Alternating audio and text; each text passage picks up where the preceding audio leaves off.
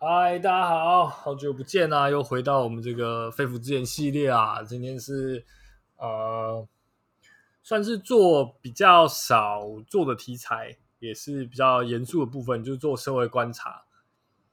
呃，主要的原因是因为我觉得不只是回应大家问题嘛，然后也不只是讲笑话。我觉得很多时候喜剧演员是很严肃的。那这个系列我讲过，就是希望让大家知道。我们比较严肃的一面，比较认真思考的议题。嗯，我今天要讲的主题是，我个人其实很讨厌语录体。我不知道你们有没有看过这种东西？呃，比如说之前在 IG 上面或者在脸书上面都有流行过，呃，什么 Peter 书啊，呃，还有谁啊？干，反正就是一些狗屎烂蛋的人啊，他们会写一句话，然后好像这句话说明了什么世间的真理一样。然后这种语录体就会被很多人奉为圭圭臬、圭臬还是圭肖、圭臬、圭臬啦，圭臬。对，反正反正就是他们就觉得这是一个很很了不起的东西，然后好像他们有什么真知灼见，好像他们洞悉了这个世界。呃，但我很讨厌他们，我讨厌这种这种言论。呃，主要的原因是因为我觉得这种语录体啊，它很容易陷入一种。没有必要的，呃，怎么讲？他会陷入一个悖论啦。就是我我我举一个例子好了，我我今天我我不要我不要讲，我我没有特别去做功课，我也不打算去找任何一个人的呃语录体的文字，然后来这边一句一句编给大家听啊。我就找一个呃，我之前听到在网络上很常看到的一个中国那边的语录，叫做呃，没有无缘无故的爱。也没有无缘无故的恨，我听起来很屌，好像说明了什么事情，好像真的有什么了不起的真知灼见。但是他妈是什么狗屎烂蛋的话？呃，我们仔细去分析这句话，你就会发现不对吧？这个世界上无缘无故的爱跟无缘无故的恨很多啊。有时候我看到这个人，我他妈就不爽他。其实他也没有什么事情都没有做，我就是不爽他。有时候我看到这个人，我就觉得哇，这个人好可爱哦，哦，就是也没有什么道理，这是这这当然就是无缘无故啊，就我只有看到他一眼，然后很多很多替这种语录体背书人就会说，没有没有没有没有，你看到的他的那一眼，那个第一印象可能好，可能不好，那就是一个理由了，你对他的第一印象不好，我对他的第一印象第一印象很好。然后他们就试图去扩张解释这些言论，呃，可能可以触及的面向。那最后包山包海啊，在他照他们这个解释的最后，就是什么事情都可以是一个理由，干那就没有任何事情是理由了，你知道吗？就是呃，就是我讲的语录体的悖论啊，就在于当你试图去扩张解释的时候，那所有东西都让你解释了，那这个东西就。十有八九听起来很很假啊，听起来很假。这个我等下解释。那当然，如果我们缩小了看，这些语录体常常不能解释任何问题，所以往大往小，它都会遇到矛盾，都遇到问题。那这是我觉得语录体之所以呃不讨人喜欢，也无法值得让人相信的理由。好，那我要解释为什么说呃把这个解释力扩张之后，它会遇到问题。很多人觉得没有啊，那那我不是讲很清楚吗？你对他的一第一印象是好，或对他的第一印象是不好，那当然就可以是一个理由了。他完全就是理由了，所以当然就是有理由的爱，有理由的恨。可是照这个理由去解释啊，如果我们照这个方式去诠释这句话，那所有的东西都可以被含夸在他的解释范围里面，就是所有的事情，哪怕任何一丁点事情，都叫做有理由，就是。他在讲，其实变成说，这个世界上没有任何事情没有理由。你看，他就是一句废话，就是，我觉得你把解释力扩张这么大的时候，你其实就在说一句废话，就是他就是这样。这个世界上任何事情都有理由，当然都有理由哦。比如说，为什么呃水会那样流动？因为有重力。为什么会有重力？因为某一个不知道什么的力。你一路解释下去，一路去追，都有理由。所有事情都可以找到一个。他为什么会这样？哪怕那个理由是随机的，是不确定的。比如说，为什么对他的第一印象不好？因为我那一天我他妈我我出车祸，我心情超差，所以我看到谁都不爽，我看到他就讨厌。就是这件事情是随机发生的，就是我出车祸这件事情是随机发生，我心情不好这件事情随机发生，它没有任何道理。对，可是，在他们的理由里面，都会认为这就是个理由，这就是个道理，这就是个呃有因果关系的事情。那他妈他就在讲废话，所以我也不爽这种语录题啦。就是我觉得，就你他妈在跟我讲废话。可是，可是，当然，我我我很明确讲，其实这个。不只是不只是语录体会遇到的困境，懂吗？就是我觉得台湾很多人一边在抱怨语录体的同时，一边其实自己没有意识到这件事情。呃，这种呃诠释力或者是说解释力扩张的状况，其实在台湾很多状况我们都会遇到。呃，我举个例子，我举个例子。哎，我不知道，其实我不确定这个东西是不是大家都有足够的学术背景去理解这件事情。就是，好像我好像我有点歧视你们，就觉得你们笨。对我就是，一个我我讲一个东西，如果不能被证伪，那它就不会是科学的，它就不会是有道理的，这是大前提啊。这个是学术做任何学术研究的大前提，不管你是做科学的、自然科学的，还是做社会科学的，都是就是如果一套理论它是不能被证伪的，那这套理论就是不存啊不应该存在或是不正确的理论，在不科学的理论。对科学的前提有点奇怪，有点吊诡，就是它那能够被证伪，它能够被呃证伪的意思是说，它能够被证明它是错误的。所以，一个东西它要能够证明它自己是错误的，它才有可能是正确的，是科学的。OK，这是我们做学术研究的时候，我们必须要有的大前提。刚讲的语录体在扩张解释的时候，就会遇到这种不可证伪的问题。就是，那你可以举出任何一个状况是没有道理的吗？你有没有办法用？如果我们用那个没有道理的爱，没呃，这个世界上没有没有道理的爱，或是没有。没有没有道理的恨，OK，呃，双重否定。总之呢，总之呢，呃，你在这个这个语境脉络之下，你找不到任何一个东西，什么东西叫做 OK？它是没有道理的。你可以找得出任何一个吗？如果你找不出来的话，那就说明了你这句话它不可证伪，还有问题。它是有问题的，它的正确程度是需要被怀疑的。OK，这就是我对语录体的态度。同时呢，同时呢，我也希望借此啊，延伸给大家，就是不止这件事情，其实不止针对语录体，它其实很多时候是针对我们生活里面的每一个每一个细小的的片段。呃，不好意思，呃，比如说，比如说。我举这个女权、女性主义好了，女性主义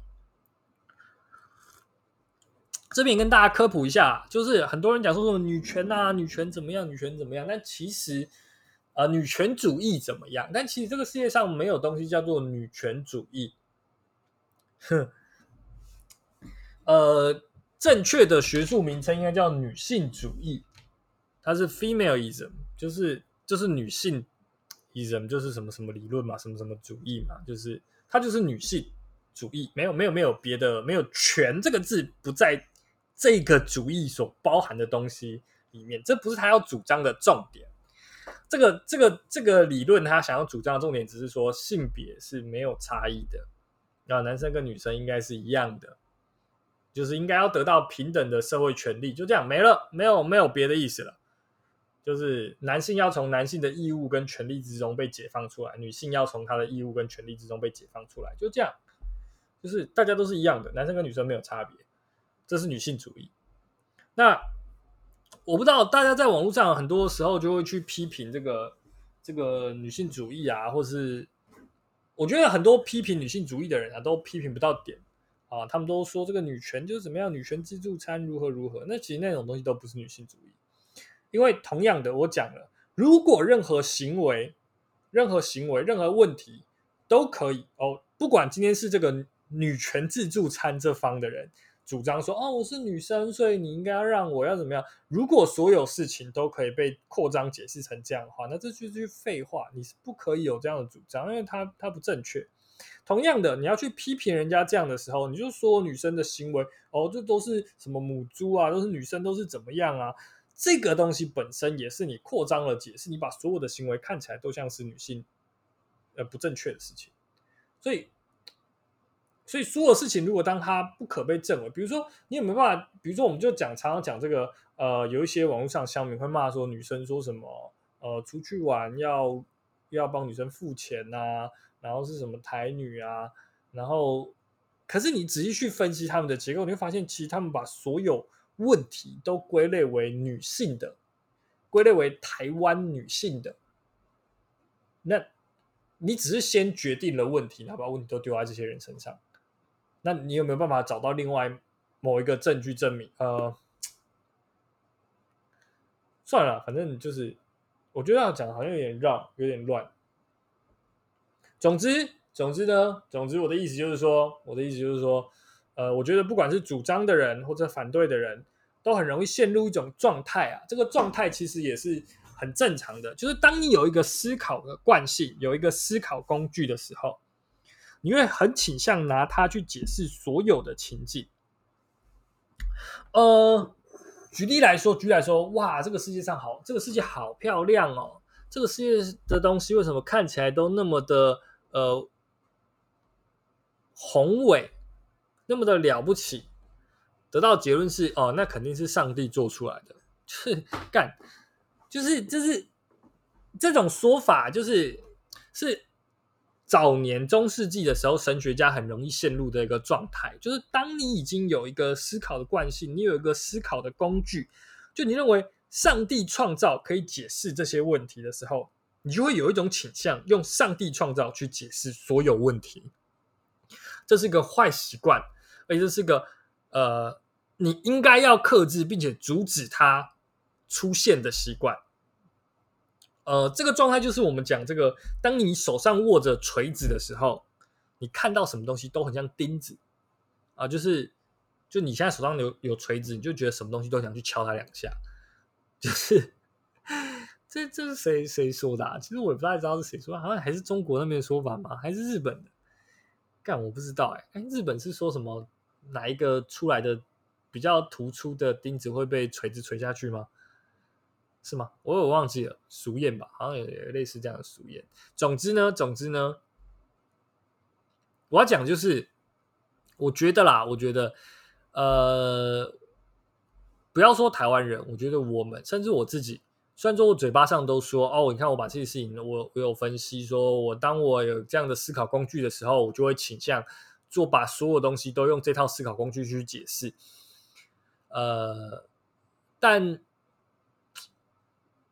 这反而可能会是个问题，因为我们并没有真的没有真的看见问题在哪里，我们只是用我们想象的方式去解决我们想要解决的问题。呃，举例来说，举例来说，面对有一个你看到一个台湾女生，然后她因为呃单亲，她早婚呃早婚，然后又离婚，然后带着小朋友，就是跟前夫生的小朋友，然后在这个社会上处处碰壁，然后我们得到的结论，像我作为女性主义者，我很长时候很长时候，我只要看到这种案例，我第一直觉想到啊，那是因为台湾在欺负女生，台湾社会在欺负女生。对，但是这个这个这个思考可能是不正确的，因为可能不是台湾社会在欺负女生，可能是台湾社会在欺负中下阶层的人，可能是台湾社会在欺负离呃离婚了呃没有风险承担能力的人，你懂吗？就是你如果直接就套入了，就是因为女性，所以她遇到这样的弱势跟这样的问题的时候，你可能会面进入一种思考上的盲区，然后以至于你没法真的解决问题，因为。刚刚那个例子里面，是不是换成男生就完全不会有这个问题了？可能也不是，对不对？所以，呃，我之所以想讲这个东西，也只是想跟大家讲，呃，就是你会有你会有这样的倾向，很正常。可是我们都要试着不要用这样的方式去解释所有的事情，否则你可能会没有办法解决问题。OK，那这也是 在这几天我对靠背单口的的这个观察得到的结论啊。就是我觉得不是说这几天啦，就是我觉得台湾已经处在有很长一段时间，觉得所有的呃事情都可以是政治的，然后所有事情都可以透过政治去解决，呃，只要大家一起努力，那怎么样就可以解决什么问题？这个这个其实也是陷入某一种我觉得思考上的盲区啊，以至于所有人都觉得好像你不关心政治就是个问题啊，或者是什么狗屎蛋蛋的。反正如果你觉得你发现这个世界上只有一个方式。可以解决问题，而且你这个方式你觉得哦，它可以解释所有问题，那你就要知道这个方式可能可能它本身就是个问题，就是你使用这个方式是解决不了任何事情的。啊，OK 啦，就是今天讲的东西有一点严肃，可能中间讲的有点乱，因为我毕竟没有打稿，对，就是可能是我问题。下次开始可能我可以尝试做一个比较完整的稿，然后跟大家分享。嗯，呃，OK，那今天应该没有别的东西了。我想一下，没有。呃，我好奇问一下，如果之后再做别的企划的话，你们会有兴趣吗？比如说是，呃，比如说做像我最近就很痴迷 VTuber 啊，这样做直播，这样摸一摸就这样，我我我也可以啊。什么东西啊？就是我会想说。想说，我也可以做一个简单的直播。上次直播一个企划，说我要直播写稿、写笑话，就太失败，因为真的写笑话太私密了，你很难很难用直播的方式去呈现。但是说不定，说不定我这样研究一下，我的设备好像还 OK，说明我可以直播一点别的东西。呃，比如说我想说可以陪大家一起念书，我可以，呃，我可以读书，比如说每个礼拜读三十分钟某一本书啊，可能。可以跟大家一起打电动之类的，都都可以啊，可能可能是个不错的方式，我也不知道，我也想要想要大家来现场看我啊，对对对对对，想要然后林林总总想了很多有的没的，希望让大家知道我，然后呃到现场看我表演，呃希望有机会，希望有机会在现场看到大家。在喜剧的现场看到大家，我接下来的每一周都有。呃，不是每一周，接下来从三月开始，每一周都会有一个演出。比如说，我三月五号，三月第一周我会跟朋友一起上去讲 open 麦，去台北的二三讲 open 麦。如果三月五号有 open 麦的话，然后三月十三号，我跟台中的来福好事的演出团体在高雄跟喜剧开港有合作一个一档秀，那。会在三月十三，好像叫鹦鹉螺的咖鹦鹉螺鹦鹉螺咖啡吗？我其实不是很确定，大家去查喜剧开港可能会有个比较明确的售票资讯。那三月二十号，我应该会在卡米蒂有周末夜的演出。呃，二十九二十啦，应该十九二十都有，我不是很确定收球怎么排，但应该十九二十都有。然后呃，三月，是三月，对不起，我。讲错了，对不对？对不对？对不对？对不起，重来，重来，重来。十九二十，对对对，十九二三月的十九二十，对对对对对对对对，三月十九二十在卡米蒂，然后三月的二十七会在台中来福好事，呃，逢甲艺术园区的后面，希望大家来。然后那个地方三月二十七号那一档是跟爱董一起的。应该是了，我没有记错，应该是爱懂。然后三月十九、二十周末夜会跟谁一起搭档演出，我不是很确定。我不知道你搜求还没告诉我。那希望我们之后可以在这个地方这些喜剧的现场跟大家见面。那呃，我觉得我自觉，虽然说我有一点冷漠，甚至是可能大家会觉得我有一点恶毒，然后。觉得好像我不太跟人亲近，但是我觉得大家如果演出完拍照，或者是即使你不觉得很害羞不想拍照，你还是可以私底下跟我聊个天。我自觉我算是蛮开放的人嘛，就是你可以我觉得，呃，不是讲开放，蛮友善的人，蛮友善的人。那大家应该都可以，可以简单聊个天呢。之后有机会的话，可以继续再来看我们表演。这样好，那谢谢大家，我今天就到这边，拖到二十分钟了，拜拜。